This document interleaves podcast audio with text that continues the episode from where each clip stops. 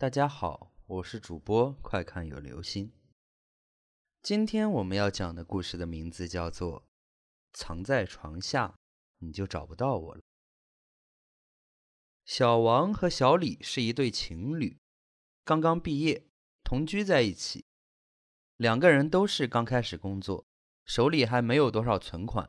小李是个勤俭的小姑娘，想着要把钱存起来，以后两个人结婚买房子用。小王呢，却比较大手大脚，有多少花多少，两个人没少为这事吵架。这天又吵起来了。小王看中了一款新出来的游戏主机，三千多元，想买，但是小李不同意，觉得在电脑玩游戏就够了。两个人越吵越厉害，小王开始动起手来。推搡之际，小王不小心把小李从阳台上推了下去。小王呆住了，赶紧叫了救护车，但还是没能抢救过来。小王不敢跟警察说是他推下去的，谎称小李不小心摔下去的。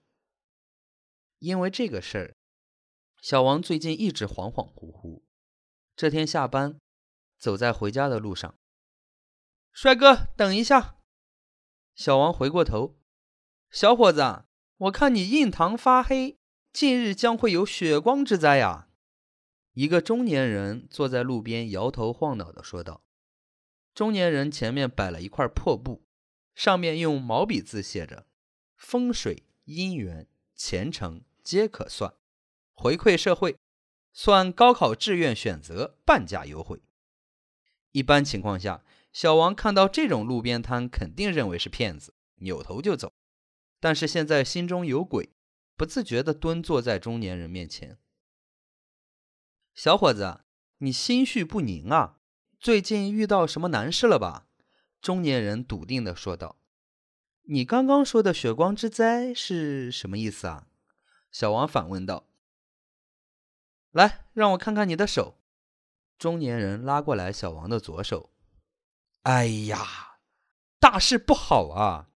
你近日是否得罪过什么人？我看明日子时，将有一红装女鬼寻你报仇啊！啊，那那那我该怎么办呀？小伙子，明天晚上你躲在床下睡觉，不到天亮不可出。那女鬼寻不到你，自然无事。第二天晚上，小王躲在床底下，却怎么也睡不着，睁开眼睛，希望天赶紧亮起来。长夜漫漫，小王不时掏出手机看看时间，马上一点了，子时要过去了，什么都还没有发生。小王舒了一口气。突然，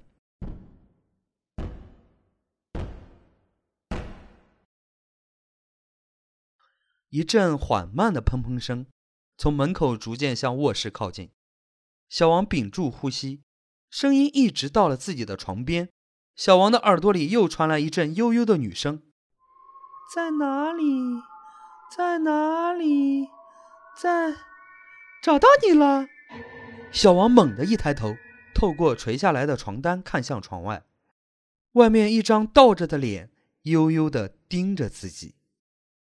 小王被吓死了。摆摊的中年男人打听到小王的事情后，拍了一下大腿：“哎。”原来是从楼上头朝下摔下去的，这女鬼是头朝地脚朝天倒着走路的。好了，这就是今天的故事。